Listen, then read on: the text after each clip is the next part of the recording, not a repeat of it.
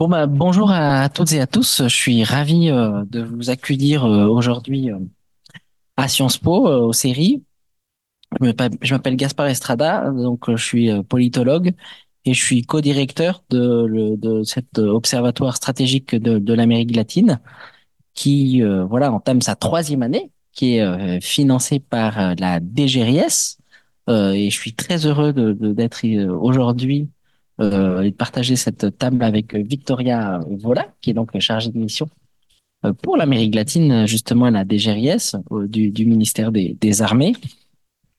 La vocation de cet observatoire, euh, donc qui est basé au CERI depuis 2022, depuis 2022, a pour objectif de, d'établir un agenda de recherche sur euh, une question qui a été très peu étudiée jusqu'à présent dans euh, la science politique française, les relations internationales, euh, qui euh, porte justement sur l'étude des questions stratégiques euh, en Amérique latine. De manière générale, on considère que l'Amérique latine est euh, l'angle mort de la diplomatie euh, française. L'idée, c'est d'aller au-delà euh, et de poser les jalons, un, d'un véritable agenda de recherche et deux, de créer un écosystème scientifique, que ce soit au niveau des doctorants et euh, des jeunes chercheurs, mais aussi euh, de euh, faire en sorte que des chercheurs plus seniors s'intéressent, prennent à bras le corps ces, ces problématiques et d'intégrer euh, justement ces, euh, cette recherche française avec d'autres acteurs à l'international, que ce soit en Europe, mais aussi euh, en, en, en Amérique latine, voire dans le monde anglo-saxon. Et donc euh, voilà, je suis euh, de ce point de vue-là euh, ravi de ce qu'on a pu faire euh, ces, deux premières années. Euh, aujourd'hui, on va parler d'une question qui me semble être tout à fait d'actualité. C'est la question du rôle et la place de la Chine en Amérique latine, notamment dans des secteurs stratégiques, et de voir les évolutions de cette présence chinoise qui n'est pas univoque euh, et dont on pourra, euh, voilà, on pourra analyser, commenter euh, les évolutions ces dernières années dans un certain nombre de, secteurs. Donc, cela a été l'objet d'un travail de recherche qui a été mené l'année dernière par moi-même ainsi que par Alvaro Mendes, qui est donc professeur à la London School of Economics and Political Science, qui devait être avec nous aujourd'hui. Malheureusement, il a eu un problème, il s'est coupé le doigt.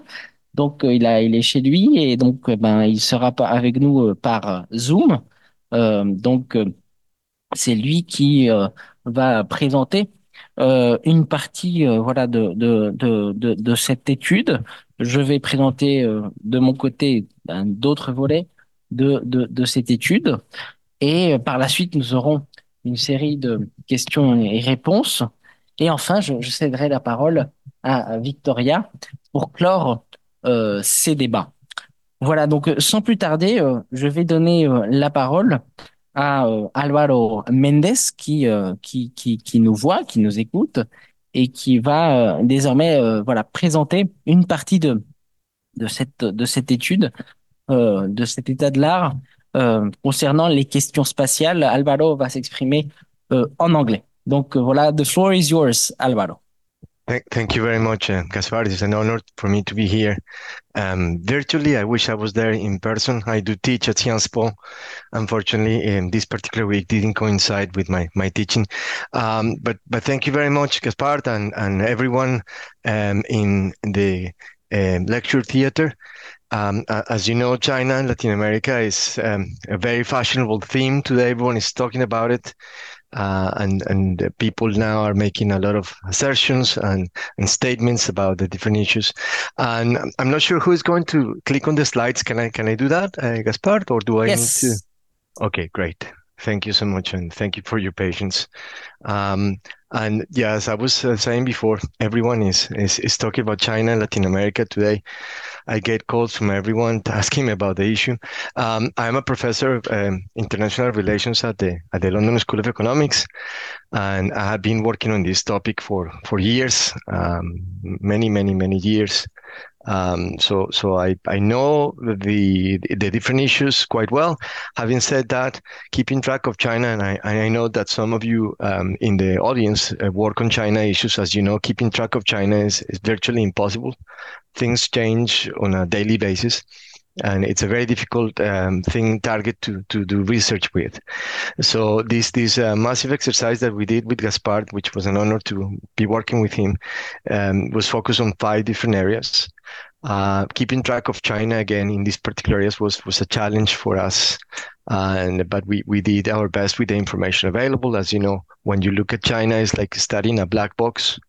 Um, it's virtually impossible to see what's going on inside.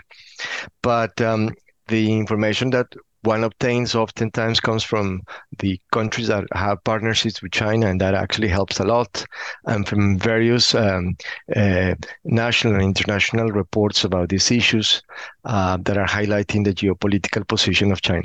So, as you know, the report is divided into five sections.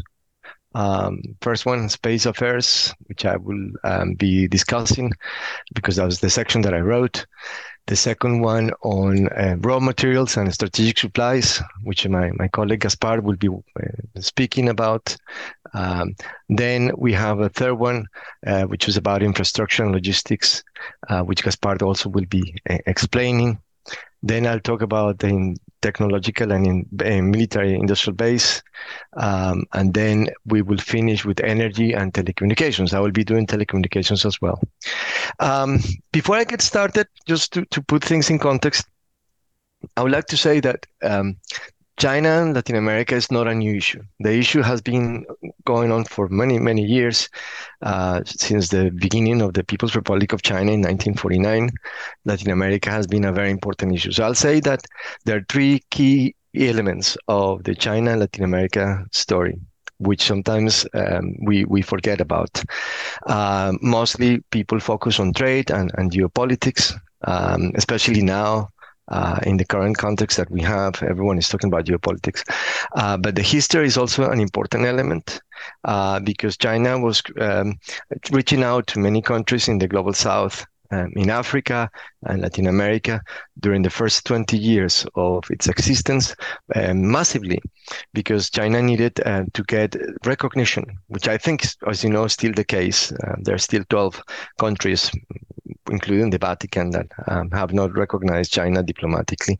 Uh, but from the very beginning, that was very important for them, and they've been reaching out uh, ever since the 19, 1949, perhaps starting with the um, this very important conference in 1952, which is a very good example of early cultural diplomacy. China has been very good at this um, throughout throughout history. I also work in China at Fudan University, and this is one of the, the playbooks, this cultural diplomacy, bringing people for conferences and so on. And the first one was established in 1952. Um, and I talk about this one because we have records, historical records, um, establishing that 12 countries from the region sent people to this particular conference. And that was interesting because it was sort of the first encounter with, um, with, with China for many countries in the region. And um, it was um, an encounter that in many cases became more than that. Afterwards, diplomatic relationships were established and so on. Um, China was not really sure about Latin America at the beginning. Uh, although they needed Latin America for, for, for diplomatic support. But they thought they, the Latin American region was really far away, first of all, and they also thought uh, that Latin American countries were too close to the US. Of course, in the 1950s, Chinese uh, policymakers le- uh, learned very quickly that we were not that close to, to, to, the US. And also that the distance could also be uh, bridged uh, through partnerships and so on. In 1958, um, there were massive newspaper coverage of the VP Nixon's visit to Peru, where he encountered a, a mob of students and he had a lot of research. China really woke up to this reality that Latin America was was a, a, a region to be approached. Um, and in 1950, 1960, the China Latin America um, Caribbean Friendship Association was created. Just very briefly to say, this is important. Cuba established diplomatic ties with, with Beijing in 1960. Che Guevara, which obviously is not Cuban, uh, but represented the foreign apparatus of, of Cuba, went to went to China in 1960 as well, uh, and that was a very important, a very important issue because. Um, although ties were never broken, they were minimized after you know the the Soviet Union uh, China China split. But just to say, all of this became very important for for China for the recognition that they received in 1971 at the UN, and that was quite important. Many countries from Latin America became uh, part of those countries supporting China, and that has always been a theme. Interestingly for you, uh, if you think about um, since the arrival of Xi Jinping, Xi Jinping has been to Latin America more times than Obama, Trump, and Biden combined. Imagine that, which I think is, is, is an interesting feature. Uh, of course, no president from China has come during since, since COVID, but their plans seem to be that he might be in, in Latin America this year but we, we don't know for sure yet. But it has been an issue, and that has been uh, an element that has empowered China uh, a lot in the UN uh, system. And as you know, um, China now has a lot of influence. We recently did a study on that with the Foreign Office, the U, uh, uh FCDO, um, about China's influence um, in the global south at the UN level, and, and that has increased increased massively. Where we stand now, we have um, 33 countries in the region, by the way. So when we're talking about Latin America, Gaspard and I can tell you that is a difficult one because we're not talking about one entity, one one actor. We're talking about 33 different countries with a very different story, and that has been the case, and is the case in Latin, Latin America. You can see here in this list uh, all the different 26 countries that currently have diplomatic ties with China as of as of last night. Gaspard, please correct me if something has changed because things change very rapidly. Uh, and I say that uh, because if you have 33 countries here, that means what happens with the rest, uh, the other seven? Where are they? Um, and those are important members, uh, countries uh, that have diplomatic ties with with Taiwan. Uh, important for a number of reasons, including the fact that Taiwan only has, as I said, 12 diplomatic partnerships.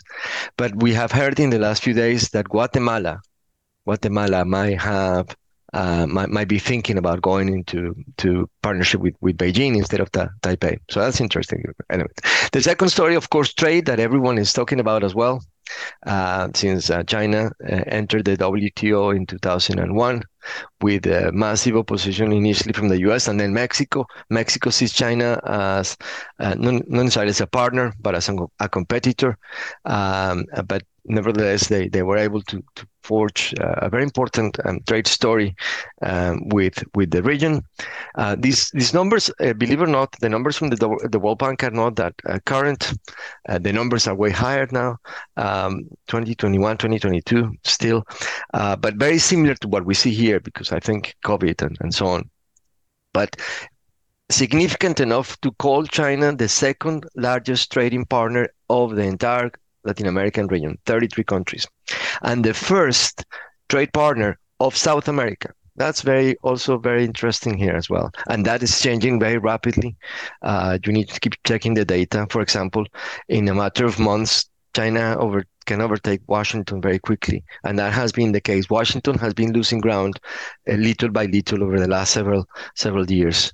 Uh, but as I said before, it's a story that begins in, in the 19, 1950s in, in, in many ways. And of course, geopolitics, which is the issue that we're discussing today, um, big, big, very important issue uh, an issue that has perhaps become more um, interesting since 2017 when when Panama switched diplomatic ties from Taipei to uh, Beijing, a very significant um, change, and, and uh, I've written uh, extensively on this particular issue uh, because of what Panama signified for the U.S. in in the past. And without going into a lot of details, that was a very important, perhaps the the, the most recent uh, sort of geopolitical competition that's, that's um, being more evident.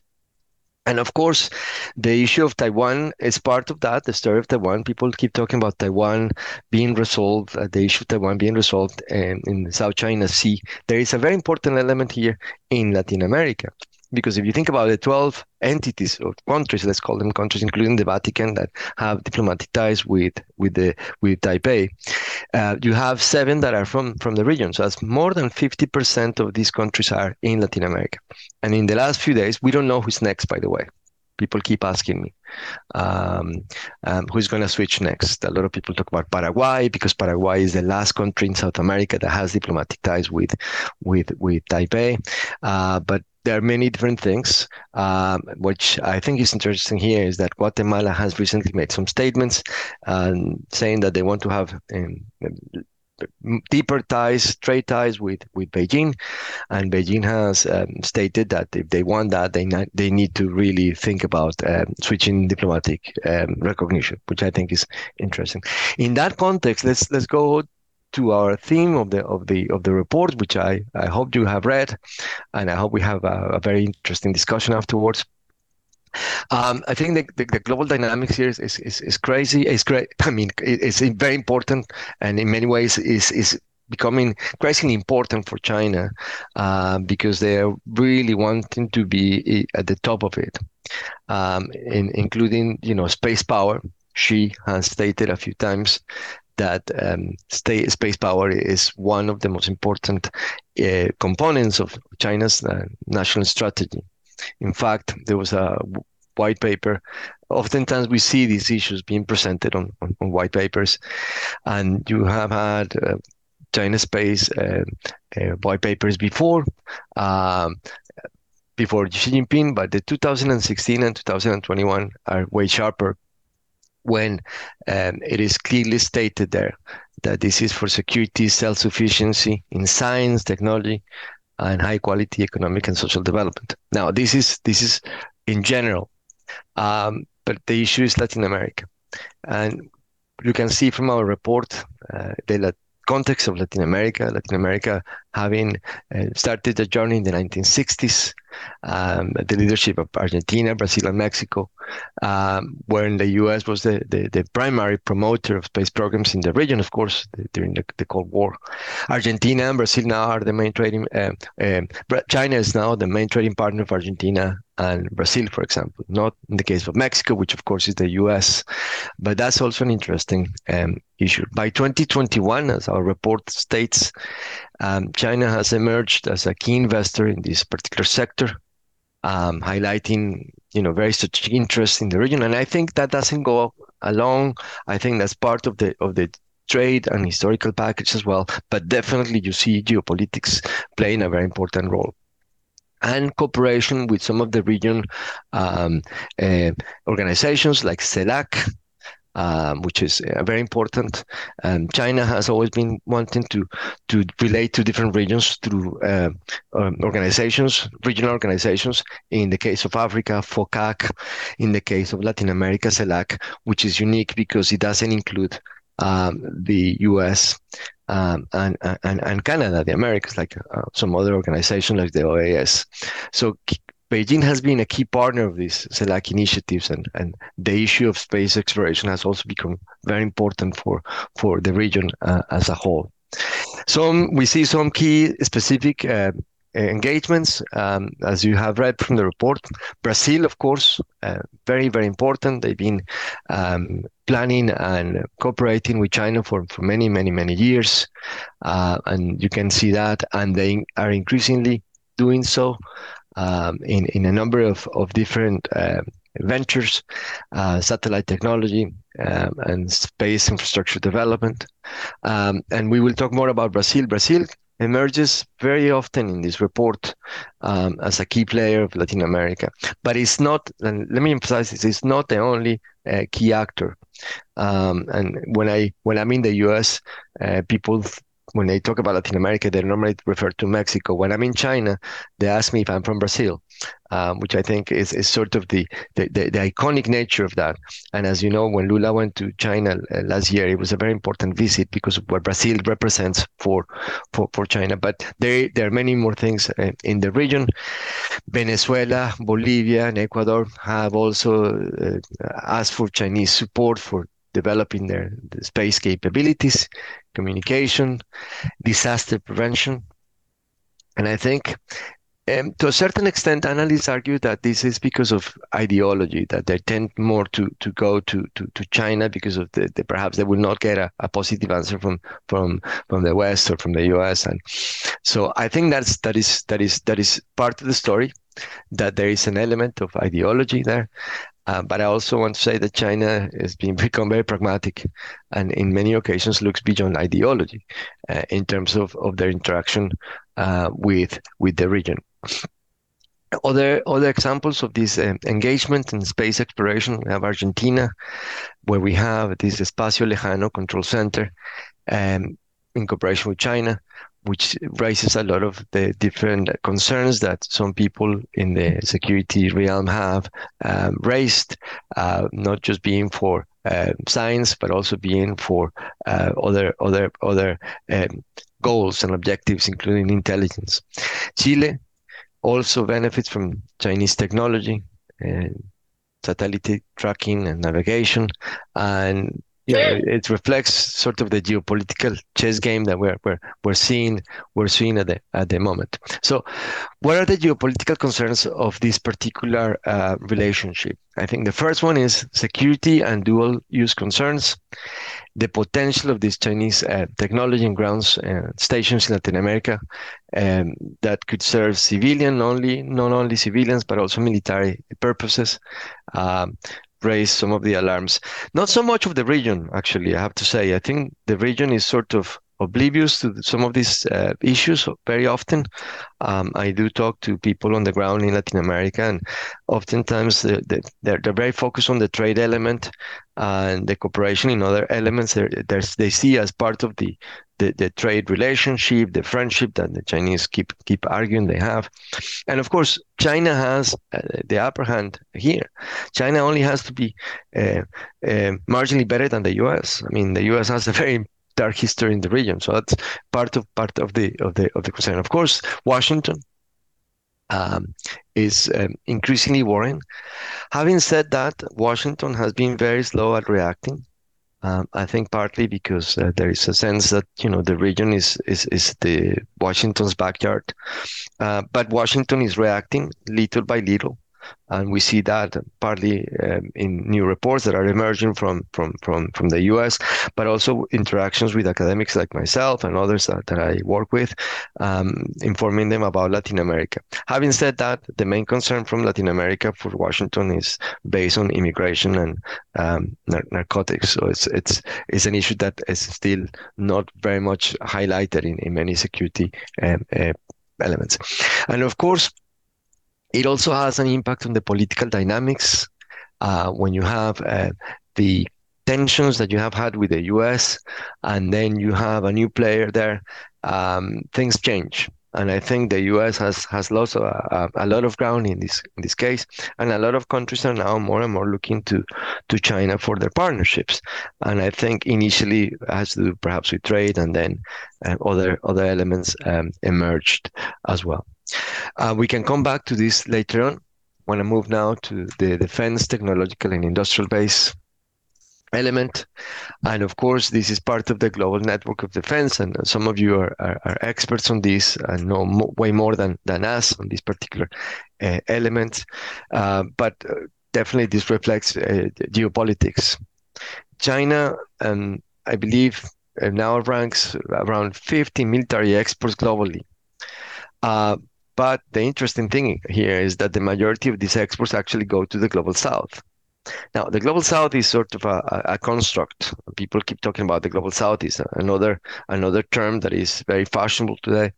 Uh, but if we were to use the, the, the, global south as a starting point, the general definition, it includes some parts of Asia, Africa, and definitely Latin America.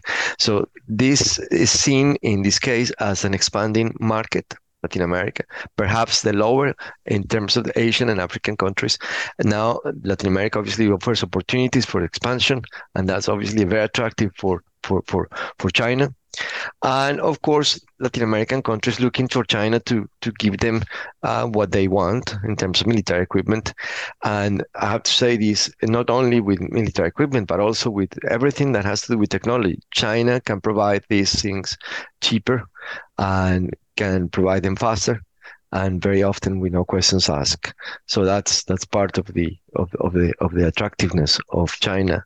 Um, and it is also documented in the in the report that China has engaged in over 200 military uh, visits to the region, and um, a very high level uh, forum, defense forum with CELAC, and and I think that's that's an important um, issue. Um, this also, in many ways, reminds us of the of the Cold War a little bit, uh, but also it is is is is is also reminded that we're still not in the Cold War. I mean, it's sort of the combination of both with some aligned with China and some aligned with the with the U.S. When I argue that China um, has become a very important actor in the region, that doesn't mean that the U.S. is gone. I think we're still looking up to the U.S. and Washington is a very important, a very important uh, um, issue. But you know, sort of Latin Americans find themselves sort of in the middle uh, in, in, in many in many occasions, and this is one of the, the cases. In some cases, some Latin American countries are perhaps more daring, um, and we have seen that with Venezuela, um, where they deepen ties with, with China, purchasing lots of hardware and, and, and doing military exercises. Uh, during the Correa administration in Ecuador, that, that, that also happened um, buying security equipment. Uh, but the interesting thing about places like like Ecuador is that despite the fact you know this was initiated by Correa, then um, continued by Moreno, then um, actually the presidents um, have consistently have had um, a, a, very good approximation to China. Um, we don't know what's happening now with the new president, but I think it is going to be continuing in a positive direction uh, because the FTA that was um, signed has not been uh, ratified with China. China is the largest trading partner of of of, of Ecuador in this particular case. Um, other other countries as well, Bolivia under Morales. Um, that has we have seen a lot of in, uh, activity here. Um, of course, as as you know, Bolivia is key for, China, and I think Gaspard will mention that in terms of lithium, um, and this is also needs to be taken into account. Peru uh, also has engaged in, in military cooperation with both the U.S. and China. Uh, but um, has shifted control that there was construction control by China. There was a report, recent report, talking about how um, Chinese, uh, and I think Gaspard might, touch on this about infrastructure for ports. Um, the, the, the, the involvement of China on, this particular case. During the Argentinian, in the Argentinian case, this is also interesting. Also, we saw a lot of activity from the left during the Kirchner years uh, with China. Yet, still that cooperation continue with with with, with Macri. Um, we have seen something interesting in Latin America is that right and the left, you know, very often look at China and they end up cooperating with China because they don't have any alternative. You see that in Salvador with Bukele um, and in other parts of, of Latin America as well. Bolsonaro did, said many things about China, yet he ended up going to Beijing. Um, so this is this is an, interesting element. Chile, also an interesting case they have engaged in Chinese in exchanges and exercise with Beijing, but they, they, they have um, not purchased any military equipment that I know of, that we know of. Chile is also interesting. It's one of the closest countries in the region to Latin America, to, to China. They established diplomatic ties with in 1970 under Salvador Allende, who actually had been to China in the 1950s. But it's interesting here that um, during the Salvador Allende, during the Pinochet coup in 1973, China did not break diplomatic ties with Chile. Um, so that shows a little bit of China's pragmatism here. And Chile has been one of the most important supporters of China's trade. They supported their membership to the WTO and so on. Um, Castro, I mean, the, the case of Cuba um, oftentimes is very emblematic. We, we, we, we, I don't necessarily believe that the Chinese are spying um, the U.S. via Cuba, But um, the U.S., uh, some people in the U.S. have claimed that, but they have had continuous military relations, and, and I think that's interesting. Uh, again, Cuba was the first country to establish diplomatic ties with, with, with China in 1960. Um, so that I think has to do with that Xi made the case of coming to Cuba to visit uh, Fidel Castro before he, he passed away. So the issue of Cuba is also iconic for, for, for China, and they know the proximity to the U.S. And I think they they they they, also uh, like to uh, get people's attention in the U.S. I think that's part of the of the of the dynamics. There are other Caribbean countries that we mentioned in the report. Uh, which have benefited from Chinese military support. When you look at this country and then you look at countries, you look at the trade, increasingly China is their main trading partner. So that also then means that this uh, element of the report also very often comes under trade in terms of the, the proximity that, that they, they have. But I think this means that China is becoming a, a key geopolitical actor in the region in this sense. And I think that's what the report highlights, uh, at least in terms of this particular um, area. Now, I'm gonna go to the third one, and then I'm gonna uh, give the floor to to Gaspard, uh, which uh, the next one is telecommunications, um, and I think that's very important um, that we saw with Gaspard a lot of activity in Latin America, partly because the market for telecommunications in China has been now focused on the global south, 5G uh, networks uh, in Africa, um, uh, and in, in some parts of Asia. So I think Latin America becomes part of that that story um, of of these uh, telecommunications. Um, the strategic importance of 5G in also some some some countries in Africa, uh, and when we look at Africa, actually, um, very few people actually focus on that. Is that the playbook very often of Latin America comes via Africa, and very often works for China. It didn't work in this case of CELAC. Uh, Latin American countries didn't act like FOCAC in, in Africa, but still in some some elements there are some resemblances, and that's why we mentioned this. Um, telecommunications also encompasses cloud infrastructure in Latin America. One of the things that is very interesting about Huawei, when Huawei was banned in the US, and you know the issues with Huawei, um, a lot of uh, the uh, bans and these particular issues that were emerging in, in, in the US had to do with mobile communications. But there is a very important element of Huawei in terms of cloud storage. And this is a very, very massive issue in, in Latin America, the, the, the, the cloud storage issue uh, that many uh, countries actually uh, have given to, to, to Huawei. So Huawei is doing actually quite well in, in the region. And of course, other companies like ZTE, um, other 5G uh, infrastructure projects, which uh, could have diverse political implications across the different countries um, in, in Latin America. Brazil, again, emerges as a very important uh, country here. Um, from telecommunications to digital entertainment.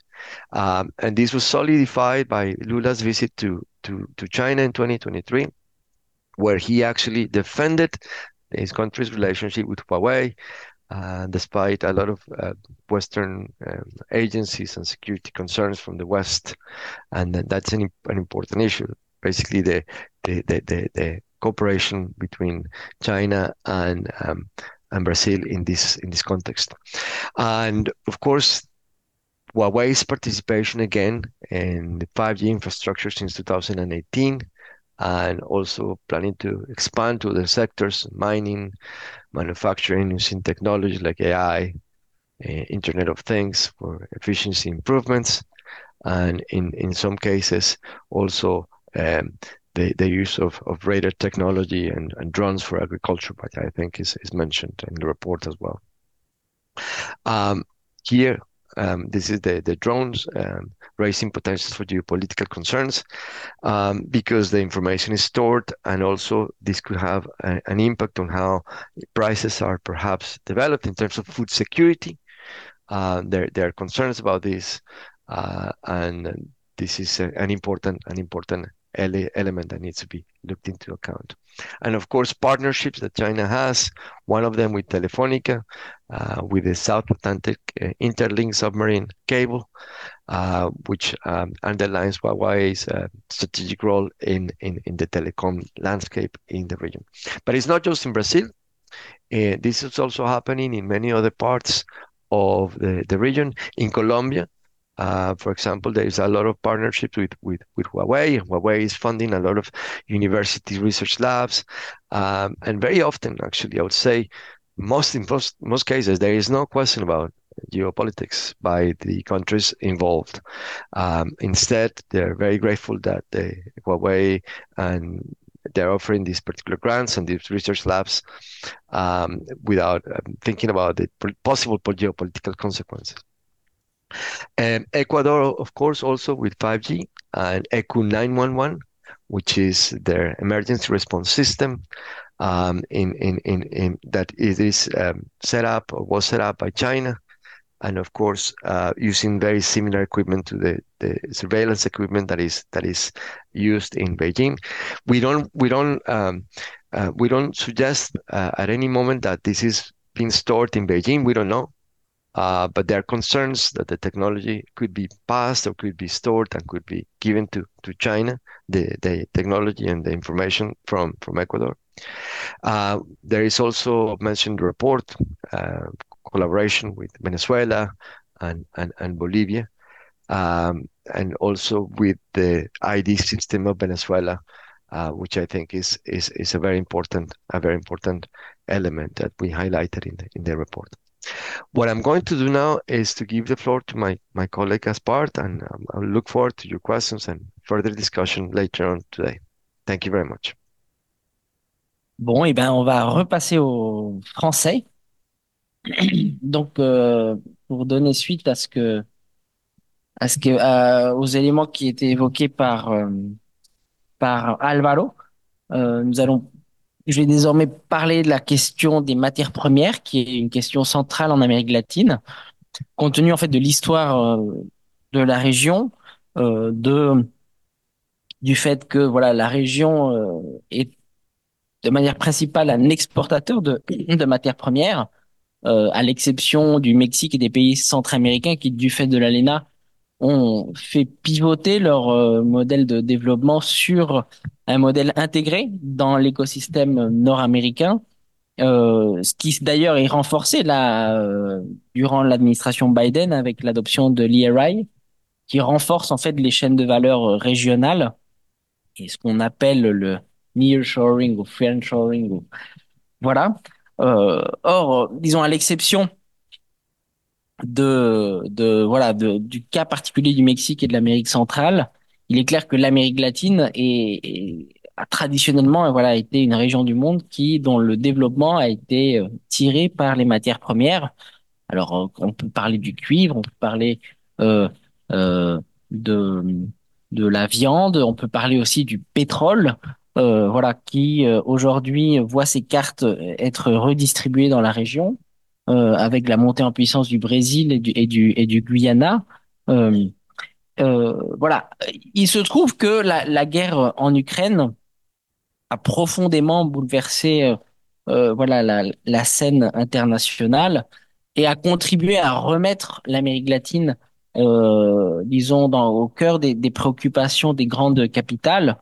Euh, parce que l'Amérique latine a dans voilà dans son dans son dans son patrimoine des actifs qui sont stratégiques, euh, notamment pour des questions qui sont aujourd'hui fondamentales, notamment la transition énergétique euh, et euh, voilà le être en mesure de de, de, se procurer de de biens qui sont fondamentaux pour alimenter cette, cette transition énergétique et je pense notamment à, la question euh, du lithium qui avait été évoquée par euh, Alvaro précédemment. Il est clair que du côté des pays latino-américains, euh, cette redécouverte de l'Amérique latine, cet intérêt renouvelé des grandes puissances pour la région et pour certains actifs, euh, bah, crée euh, voilà des attentes et aussi suscite des souvenirs puisque l'histoire politique de l'Amérique latine, euh, notamment de la deuxième moitié du XXe siècle, en bonne partie est liée justement au contrôle des ressources naturelles, notamment à, par exemple, le contrôle des grandes entreprises publiques euh, de pétrole. Euh, je pense notamment aux nationalisations qui ont eu lieu, que ce soit les années 30 euh, au Mexique ou au Brésil avec Pemex et Petrobras, et euh, une, une question qui est liée aux identités nationales, aux identités politiques. De ce point de vue-là, euh, la, la question du lithium a une fois encore suscité justement ce débat politique sur le contrôle des ressources naturelles. Et on a pu assister ces dernières années à un mouvement de manière assez généralité, bien qu'il n'est pas uniforme, euh, d'une volonté de reprendre justement le contrôle et de garder le contrôle des activités minières et notamment de l'exploitation euh, du lithium, non seulement en tant que voilà matière première, mais la question de la, du contrôle de la chaîne de valeur du lithium et donc aboutir à la production de batteries. Or, cela voilà, pose des enjeux pour des pays tels que la Chine, mais aussi des pays tels que l'Union européenne ou les États-Unis, puisque cela a un impact sur la question euh, des investissements. Et, ce qui est intéressant dans ce qu'on a pu constater par rapport à la politique chinoise, c'est que euh, finalement, euh, la Chine s'est accommodée euh, des euh, politiques de nationalisation, que ce soit le cas bolivien qui a été cité par Alvaro, où il y a une entreprise publique qui a été euh, créée sur le modèle de l'entreprise publique du pétrole, Y, euh, YFB, ou au, Mexique, Litio MX, puisque en fait, ce que ce que souhaitent avant tout les autorités chinoises, c'est d'établir un dialogue d'État à État, euh, compte tenu euh, justement de, bah, de la manière euh, du fonctionnement de la politique étrangère chinoise et l'idée que se fait Pékin quant aux, aux, aux, manières de procéder en matière de politique étrangère. Donc concrètement, qu'est-ce que cela veut dire? C'est-à-dire que la Chine, bien que ayant investi euh, dans les pays euh, latino-américains et notamment en Amérique du Sud, euh, puisque euh, on estime que voilà l'Amérique du Sud concentre un peu plus de 60% des réserves mondiales de, de lithium, eh bien les autorités chinoises ont décidé de poursuivre leurs investissements malgré ces prises de contrôle de la part des gouvernements latino-américains, puisqu'elles estiment que, in fine, euh, les négociations auront toujours lieu au niveau politique. Or, euh, si les entreprises sont contrôlées par l'État, eh bien, finalement, la négociation, si elle a lieu entre les États, eh bien, finalement, ces décisions, et notamment les décisions d'investissement, et donc la question des chaînes de valeur, sera in fine euh, utile aux intérêts de Pékin. Et donc, c'est pour ça ce qui, ce qui pourrait paraître dans un premier temps comme une contradiction, c'est-à-dire que voilà, Pékin voit ses intérêts être, je dirais pas attaqués, mais en tout cas, euh, la, force de frappe de Pékin voit ça, ça menuiser compte tenu de cette politique de nationalisation. Eh bien, ce qu'on assiste, c'est que finalement, Pékin plutôt n'est pas aussi réticent de ce, qu'on, ce qui pourrait paraître dans un premier temps, compte tenu en fait de cette stratégie de privilégier les raisons d'État à État plutôt que de rester dans euh, dans une question, dans une logique en fait purement commerciale et purement industrielle. Alors il est clair, et c'est ça ce que ça, cela m'amène en fait à, la deuxième à la, deuxième voilà partie de, de du, du travail que que je présente, c'est que cela ne veut pas dire que ces stratégies soient univoques. Et, tout dépend en fait dans quel secteur on se place, puisque euh, ce qu'on a pu voir depuis les années 2000 et notamment depuis voilà la, très grande progression de la présence chinoise euh, en Amérique latine, comme l'a présenté Alvaro dans ses slides d'introduction, c'est qu'on assiste aussi à une évolution de euh, cette stratégie d'implantation dans la région et notamment une sorte de diversification de cette stratégie qui privilégie les relations d'État-État, de gré à gré.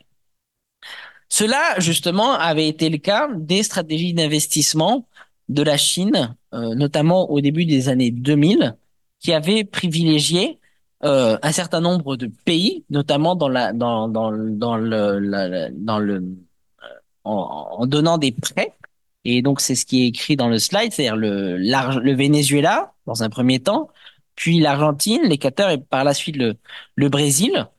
Et donc ce qu'on on assiste en fait à, une évolution des types de voilà de on, sort en fait d'une logique de prêts bilatéraux de gré à gré entre États et on, on, assiste à, à, quelque chose de beaucoup plus comment dire construit raffiné dans le sens où les évolu les, les investissements euh, chinois en Amérique latine sortent du, du, du, d'une question uniquement de prêt pour aller vers des investissements et on, vise désormais à participer à des appels d'offres internationaux, c'est-à-dire qu'on on, on ne finance plus un État, on, participe au financement d'un projet euh, d'infrastructure notamment, et donc la Chine n'hésite plus à être à rentrer en concurrence avec d'autres acteurs et à remporter des appels d'offres. Donc cette logique concurrentielle, euh, c'est euh, de notre point de vue, voilà une des principales évolutions entre ce qu'on ce qu'on pouvait assister, ce qu'on pouvait constater au début des années 2000 et ce qui est en train d'arriver aujourd'hui. Ce qui est intéressant de, de, de, de constater également, c'est les pays qui sont euh, désormais euh, ciblés par la Chine. C'est-à-dire qu'on il n'y a pas uniquement ces like-minded countries, ces pays, disons, avec une proximité idéologique, ce que mentionnait Alvaro précédemment, et c'est les pays que j'ai pu mentionner, notamment, je pense par exemple au, Venezuela.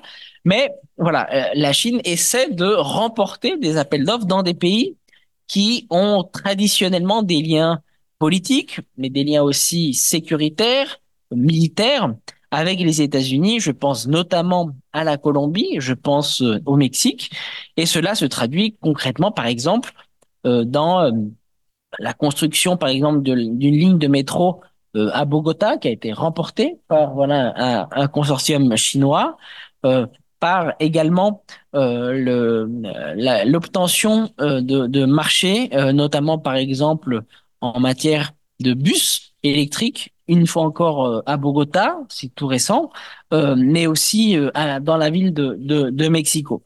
Ce qui est intéressant de, de, de, constater en fait dans cette politique, c'est que en quelque sorte, la Chine euh, vise à diluer sa présence. C'est-à-dire que euh, si autrefois ces prêts de gré à gré étaient extrêmement visibles, puisque euh, il y avait tout un mécanisme politique qui était sous-jacent lié à, à l'attribution de ces prêts, ici, euh, la Chine, en complexifiant euh, ses produits, en faisant en sorte aussi que, que d'autres acteurs et notamment d'autres banques participent à ces projets et notamment que la Banque interaméricaine de développement, voire que des acteurs français comme Proparco participent autour de tables financiers de ces projets d'investissement. Ça permet aussi de diluer en quelque sorte la présence de la Chine et l'affichage qui est fait euh, en Amérique latine et notamment dans ces pays de ces projets d'investissement qui sont majoritairement financés par la Chine, mais qui ne sont pas uniquement financés par la Chine. Et donc ça, c'est quelque chose qui euh, fait évoluer justement le sens politique en fait, de ces investissements.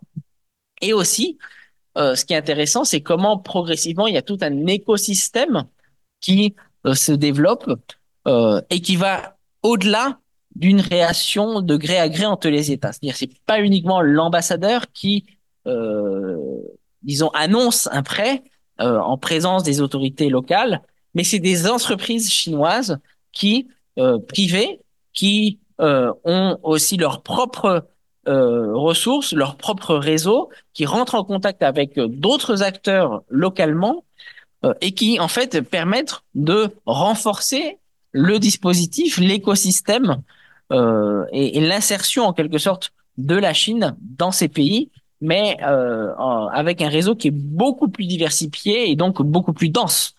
Euh, et ça, c'est quelque chose qui fait évoluer, qui en fait renforce la présence de, de la Chine euh, dans ces pays. Je pense euh, notamment à un cas emblématique, et vous entendrez parler de lui euh, dans les prochains mois, c'est le port de Chancay, euh, un port euh, au Pérou, euh, voilà dont euh, voilà le l'importance et euh, euh, euh, voilà le- les dimensions vont profondément euh, voilà bouleverser le, le commerce, notamment vers l'Asie.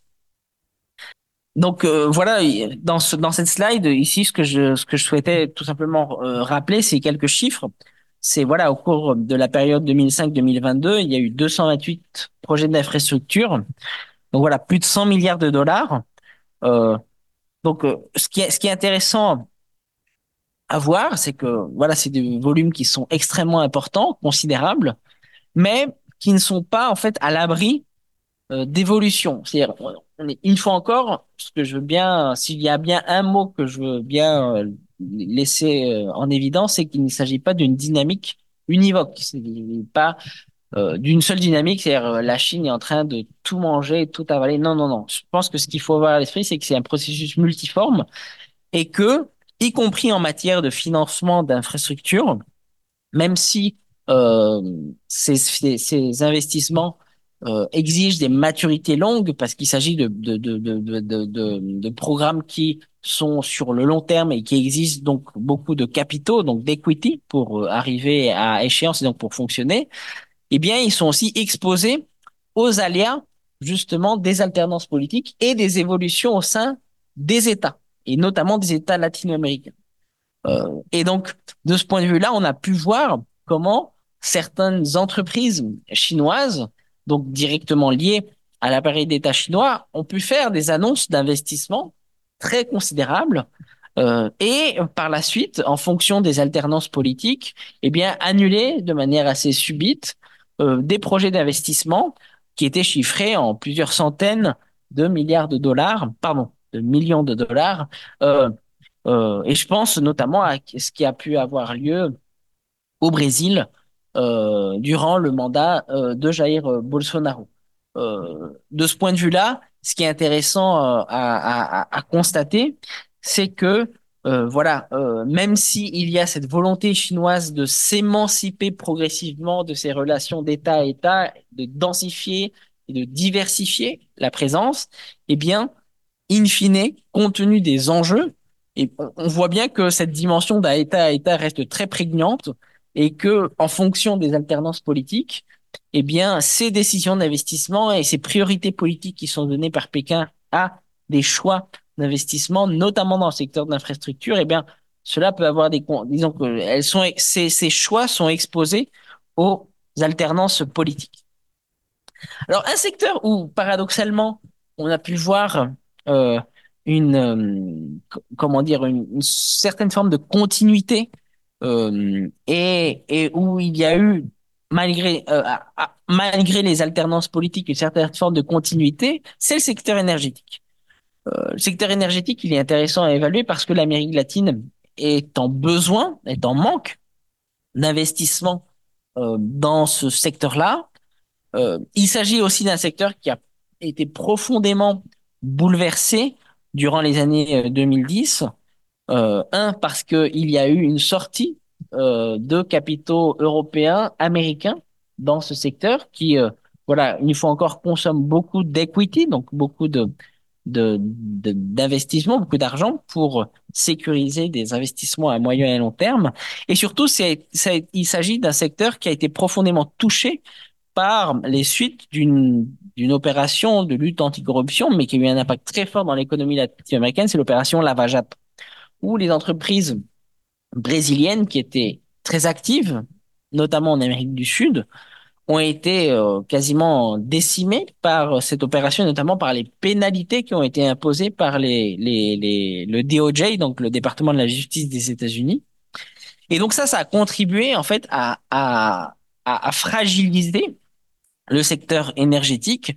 Et c'est ce qui a permis, paradoxalement, aux entreprises énergétiques chinoises de racheter des actifs en Amérique du Sud, que ce soit des actifs qui étaient déjà actifs ou des projets en construction de notamment de, centrales thermiques ou euh, de, euh, de structures de distribution à très bon prix, puisque justement ces entreprises brésiliennes qui étaient euh, particulièrement actives, par exemple je pense au cas de la Colombie ou du Pérou, eh bien ont dû vendre des actifs ou des projets qui étaient en cours de construction pour pouvoir euh, ben, euh, diminuer leurs dettes et payer les amendes au, DOJ. Et donc, euh, cela, a permis à, la Chine d'avoir un rôle très important, de plus en plus important dans le secteur énergétique sud-américain, même parfois au, au, d'une concentration euh, l'on pourrait considérer, au-delà des questions de concurrence. Donc, un certain nombre d'entreprises chinoises euh, ont, dû euh, faire face à des procès euh, pour une question de par les agences antitrust et voilà de, les agences de régulation. Je pense notamment au cas du Chili, je pense notamment au cas du Pérou. Néanmoins, elles sont, elles ont réussi à passer outre et donc il n'y a pas eu de désinvestissement euh, chinois euh, important malgré cette politique d'acquisition. et comme je le, comme nous le soulignons dans, dans la note, euh, en fait, il y a eu une fenêtre d'opportunité qui s'est présentée pour la Chine. Néanmoins, lorsqu'on regarde euh, les documents des autorités publiques chinoises, on constate que il s'est agi en fait d'une stratégie qui était, disons, pensée par la Chine. Et donc, il y a, il y a eu d'une part un phénomène d'opportunité, une fenêtre d'opportunité qui s'est ouverte pour la Chine, mais il y avait aussi une une stratégie. Euh, et donc là, là, je pense notamment à ce très bien plan quinquennal euh, qui a été qui a été publié, qui fixe justement les objectifs de développement énergétique et qui promeut explicitement la participation des entreprises étatiques chinoises euh, dans les grands projets énergétiques à l'étranger. Donc euh, voilà en, en, en, quelques en quelques mots euh, ce que on souhaitait vous présenter. Euh, euh, pour synthétiser tout ça, grâce à l'atelier de cartographie de Sciences Po, on a fait une, une carte que, que l'on souhaite vous, vous, vous montrer. Voilà, donc ça c'est, on voit bien la synthèse de ces, de, de, de, de cette évolution de, de, de, de la présence de la Chine. Donc maintenant, ben on va. Là, on, par exemple, on voit bien euh, les déplacements de Xi Jinping, ce que disait Alvaro euh, en, introduction. Le fait que Xi Jinping a fait davantage de, déplacements en Amérique latine que euh, Trump, Obama et, Biden réunis. Euh, les, pays qui ont reconnu, euh, euh qui reconnaissent encore euh, Taïwan. Euh, la question aussi de la Belt and Road, les pays qui ont adhéré à la Belt and Road Initiative et non, et ceux qui ne l'ont pas fait. Donc voilà, donc maintenant nous allons passer aux, questions. Donc voilà, si vous avez des questions, bah surtout n'hésitez pas. Et là, il y a un, micro qui... Est-ce qu'il y a des questions? Thank you very much, uh, Gasper. Um, thank you very much for the very interesting presentation. Me, well, Earl, also from the same uh, research lab study. Um, even though I work on European Union foreign policy towards China, but what China is the common topic for us. For Europe, uh, investment is also very recently, uh, let's say, aware by European countries, especially like Germany, um, in Chinese investment in German uh, technology. What I'm curious is, about is that whether there are Latin American countries that started to be aware of these foreign investment and would like to have something similar, probably as Europe, which is called the uh, foreign investment screening mechanism. That is, uh, you know, there are services of a country to screen or to review whether the investment from China, for example, would threaten uh, the security uh, of of the country. This is my, uh, my question. Thank you. Bon, euh, autant, disons, je vais par la suite euh, donner la parole à, à, Alvaro, mais disons que ce qui est intéressant à voir en, Amérique latine, c'est en fait le, le, narratif qui est lié à la, à la Chine. Et c'est la, la, question du positionnement en fait de l'Amérique latine dans euh, le contexte croissant de la rivalité entre la Chine et les États-Unis.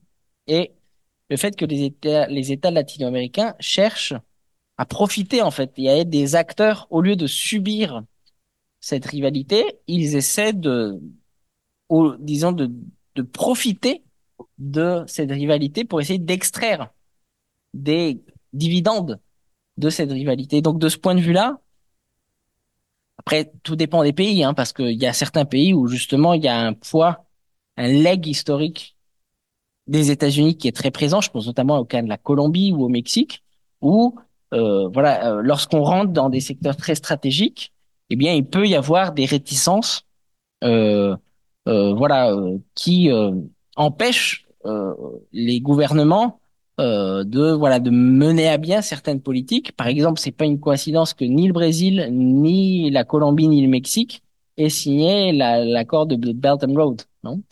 Euh, néanmoins, euh, ce qui est ce qui ce qui, ce qui est clair, c'est que pour la plupart des gouvernements latino-américains, après à des degrés divers, euh, en fait, l'irruption de la Chine représente une, opportunité dans un contexte où euh, beaucoup de gouvernements et de dirigeants latino-américains estiment qu'ils sont délaissés en fait dans la compétition. Jusqu'à présent, la- l'Amérique latine était une sorte de, région un peu abandonnée qui ne suscitait pas l'attention.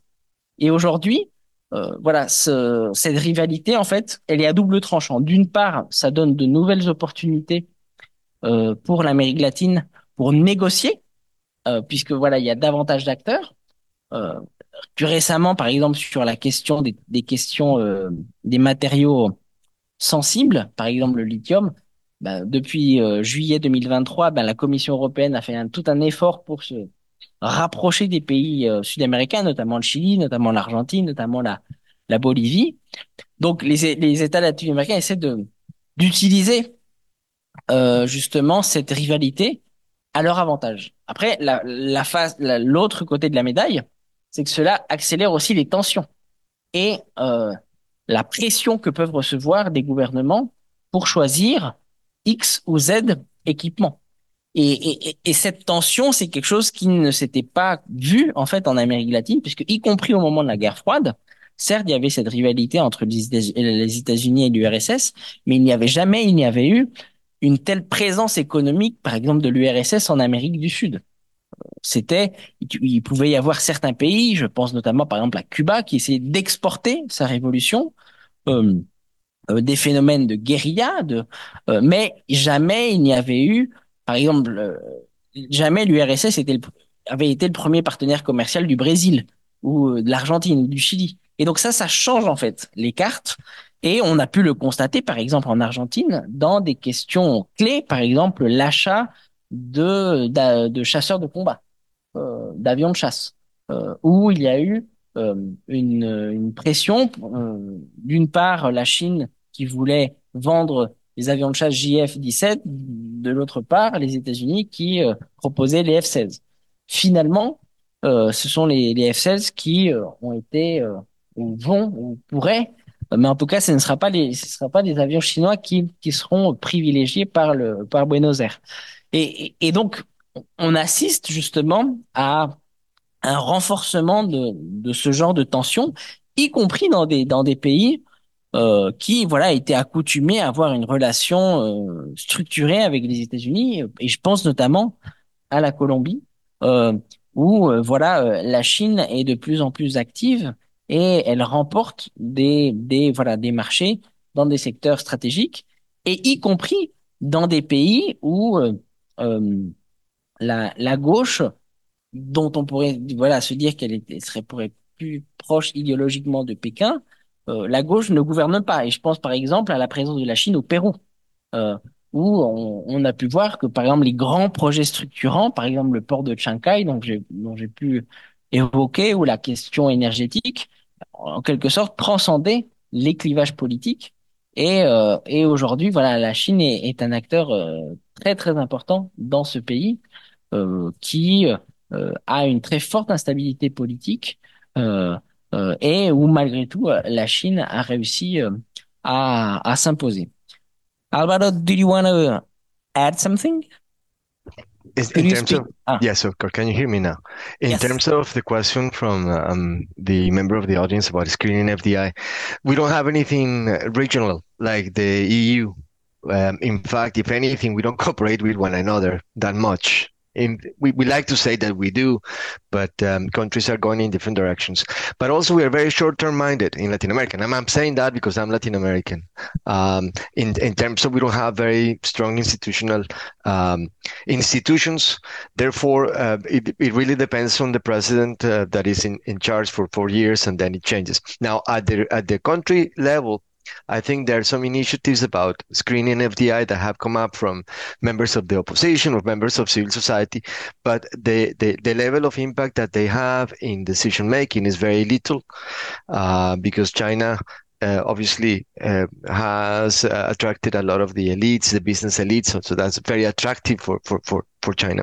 One of the things um, that is also connected to this is that there have been very um, uh, big fiascos of um, um, investment of China in the region. And that has uh, obviously created a lot of attention. For example, the case of Coca Codo um, reservoir in Ecuador uh, that didn't work in the end after billions and billions of, of, of, of funding had been given to, to, to, to Ecuador as loans. Um, so the, there's been more emphasis on on sort of uh, project-based uh, issues such as you know doing feasibility studies and so on. China has changed uh, a little bit the strategy um, in terms of using policy banks. A lot of the funding that uh, for these projects was coming from policy banks. Uh, now they're interacting with the region via commercial banks, which makes it more difficult for us to, to keep track. Um, ICBC, for example, which operates in Argentina and some other parts of Latin America, is a Chinese bank uh, that uh, the Chinese acquired from from the South Africans uh, um, a, while ago, um, make it into ICBC, which is very important.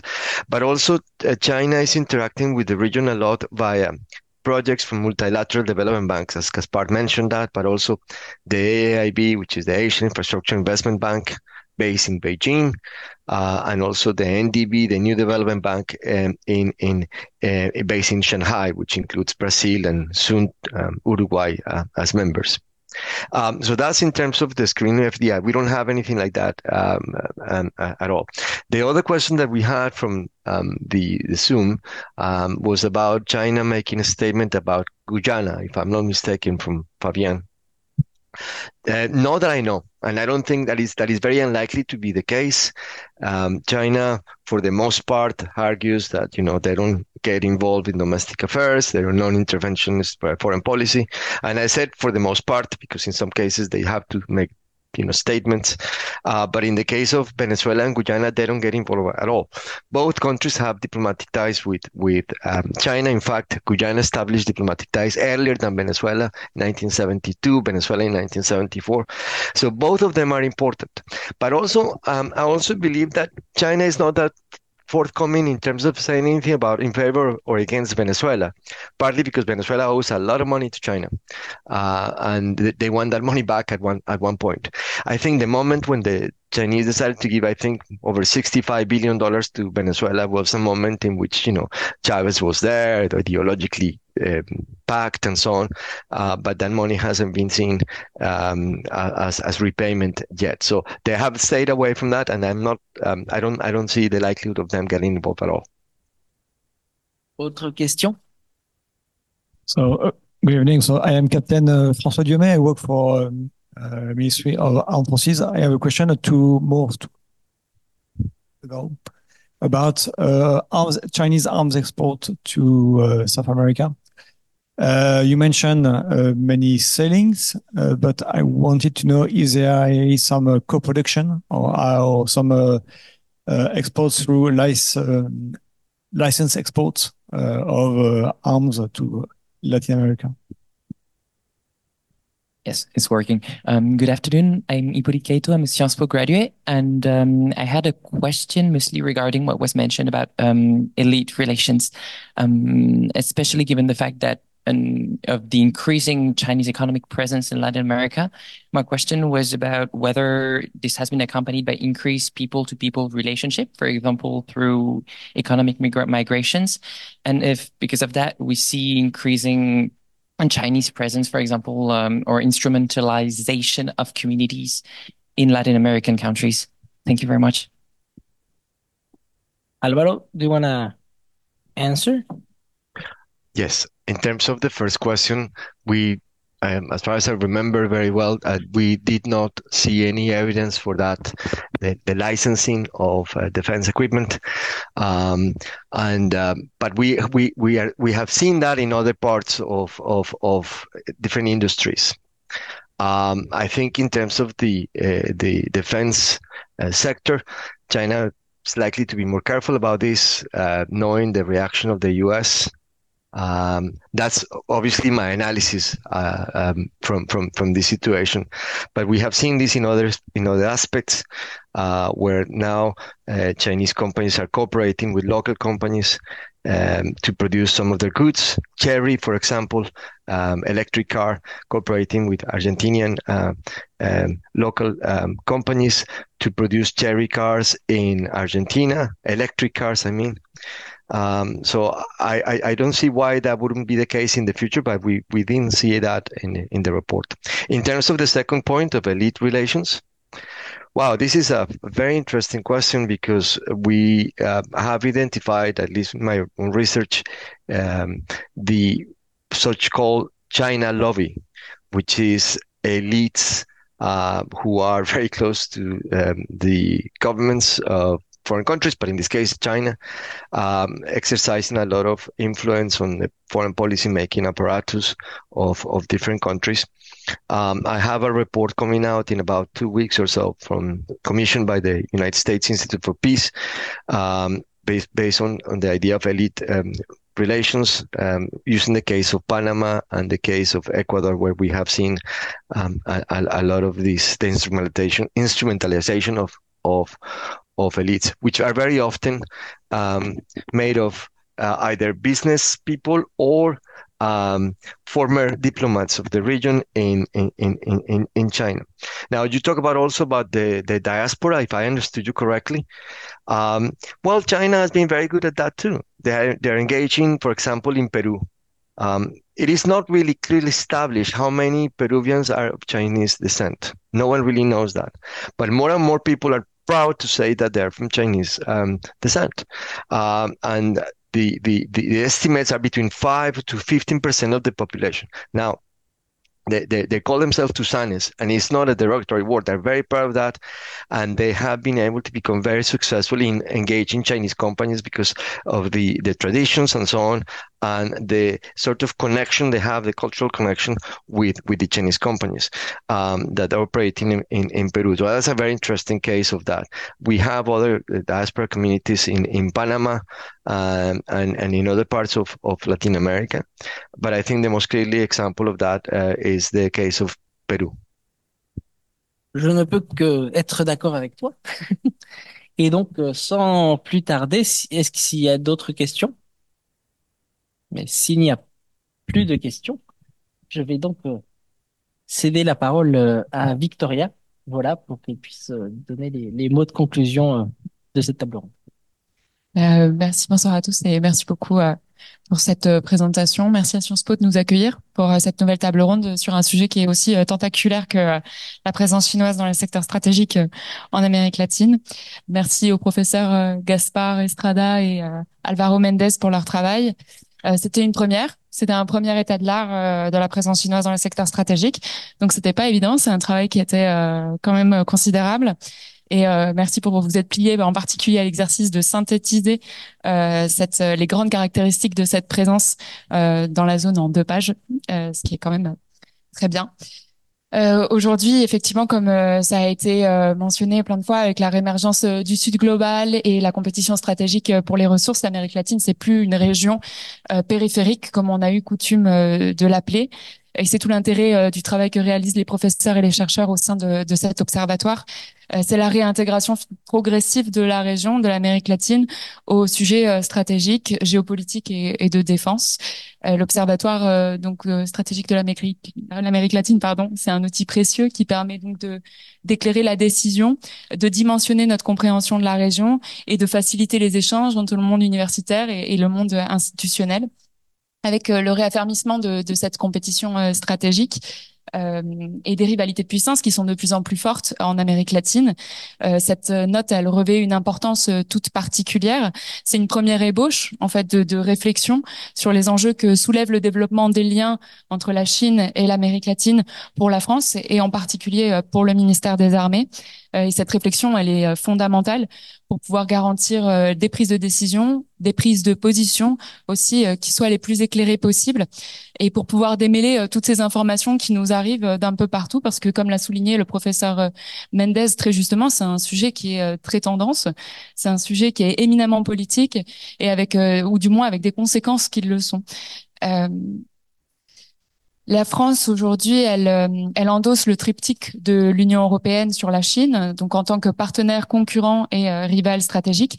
L'appréciation euh, du ministère des Armées sur la Chine, elle porte davantage sur le rival stratégique aujourd'hui au vu des dernières des positions exprimées par la Chine sur la scène internationale. néanmoins, le ministère des Armées travaille à maintenir des canaux de communication ouverts avec le ministère de la Défense et les armées chinois, afin d'éviter tout malentendu, mais aussi afin de clarifier la stratégie et les lignes rouges du ministère euh, des Armées français. Euh, donc ce travail que, que vous avez réalisé, euh, messieurs les professeurs, s'inscrit dans la continuité des efforts afin de, mieux comprendre la vision chinoise de l'Amérique latine, qui est quand même l'environnement de la Guyane française et des Antilles, et in fine de mieux comprendre le monde, de mieux comprendre ses enjeux et de, de mieux pouvoir y répondre. Si je devais synthétiser tout ce qui a été dit en quelques lignes avant de, de vous libérer pour, pour le cocktail, donc dans les présentations, on a vu que cette présence, elle était donc au départ très concentrée, d'abord euh, sur l'approvisionnement des matières publiques, des, des, matières premières, pardon, et en vue aussi de saper l'influence de Taïwan dans la zone. Et puis finalement, elle s'est euh, diversifiée euh, à un certain nombre de, secteurs stratégiques aujourd'hui. Donc on a on a vu les télécommunications, le secteur spatial, où la Chine, elle se pose comme un véritable partenaire, euh, oui, une alternative finalement aux partenaires euh, traditionnels de l'Amérique latine. Finalement, le, partenaire chinois est perçu comme une opportunité de développement, comme une réponse aux problématiques qu'il se pose.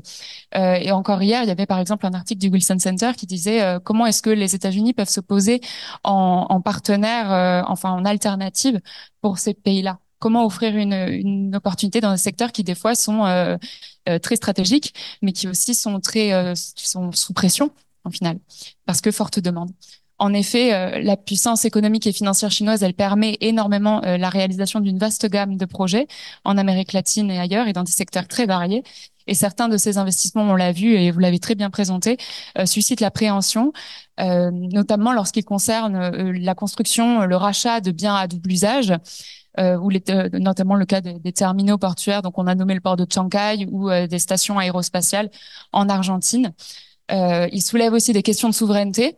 Euh, c'est le cas, par exemple, on a pas, on a moins parlé de la pêche INN, mais c'est le cas euh, du problème de la pêche INN, de respect des normes environnementales. On a nommé Codo euh, Sinclair, du droit de l'homme au Venezuela, à Cuba ou au Nicaragua.